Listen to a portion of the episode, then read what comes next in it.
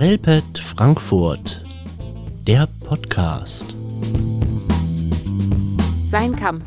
Kurzspielfilm Deutschland 2013 von Jakob Zapf. Der Titel des Films, Sein Kampf, ist kein Zufall.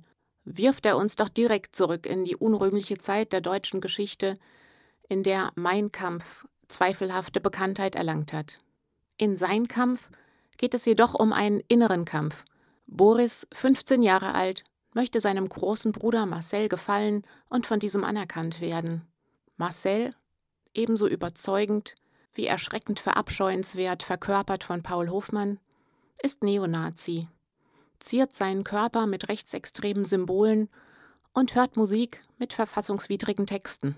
Er erwartet, dass sein jüngerer Bruder seine rechte Gesinnung teilt und entsprechend handelt.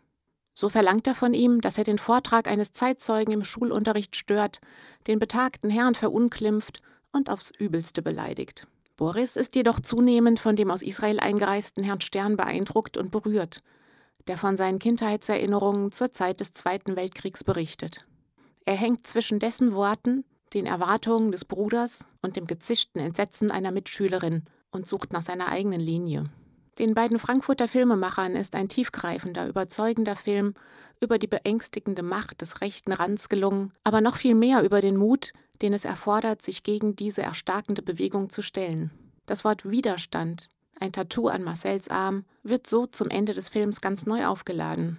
Verpassen Sie keine Gelegenheit, mit Ihrer Schulklasse eine wirkliche Zeitzeugenveranstaltung zu besuchen, solange es noch Möglichkeiten dafür gibt. Aber nutzen Sie diesen Film gerne, um das Thema zu vertiefen und auch, um über Respekt, Gewissen, Mitläufertum, Haltung und falsche Anpassung zu sprechen. Und wenn es gar nicht anders geht, dann schauen Sie einfach nur diesen Film mit den Jugendlichen an. Er wird die wenigsten unberührt lassen.